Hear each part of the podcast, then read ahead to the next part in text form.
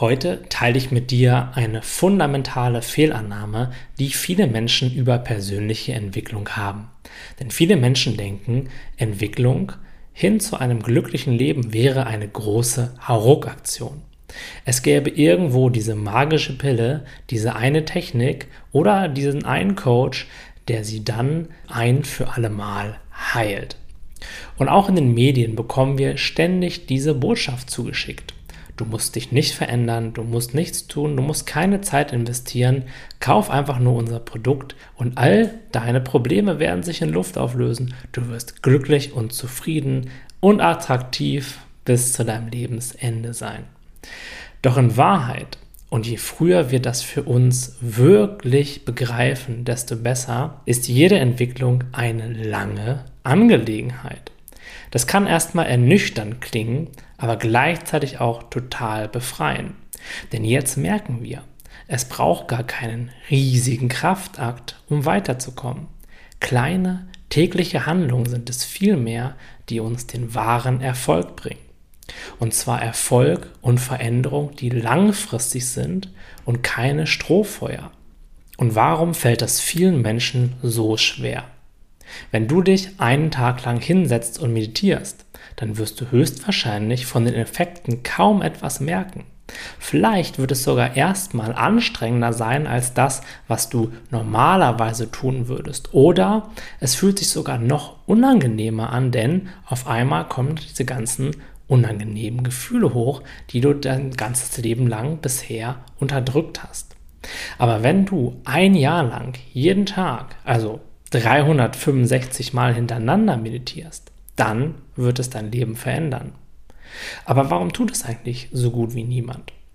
Der Grund dafür ist eben genau dieses Mindset, weil wir meinen, es müsste doch da irgendetwas geben, was schneller funktioniert, was besser funktioniert, was die Sache ist, die mir dabei helfen wird, eben ohne Zeit und Energieaufwand genau die gleichen Erfolge zu erreichen.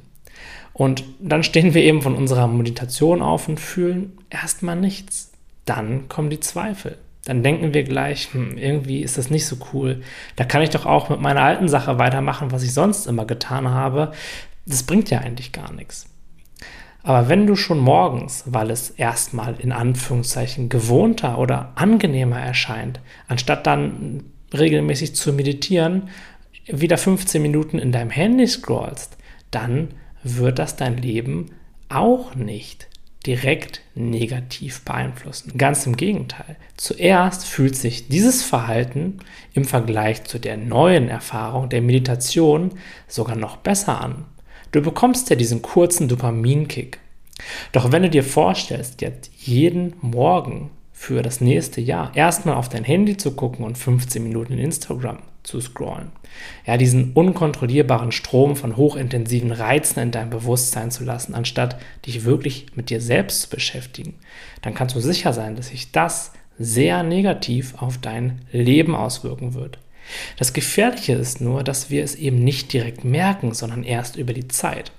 Wenn du heute einmal eben nicht zum Sport gehst, weil du das Gefühl hast, naja, nach der Einheit bin ich ja immer noch ein bisschen unsportlich, dann wirst du auch nicht direkt 15 Kilogramm zunehmen. Das bedeutet, du wirst von diesem einmaligen etwas nicht tun, nicht direkt super negative Folgen haben. Und gleichzeitig auch keine super positiven Folgen von den Sachen, die langfristig gut für dich sind.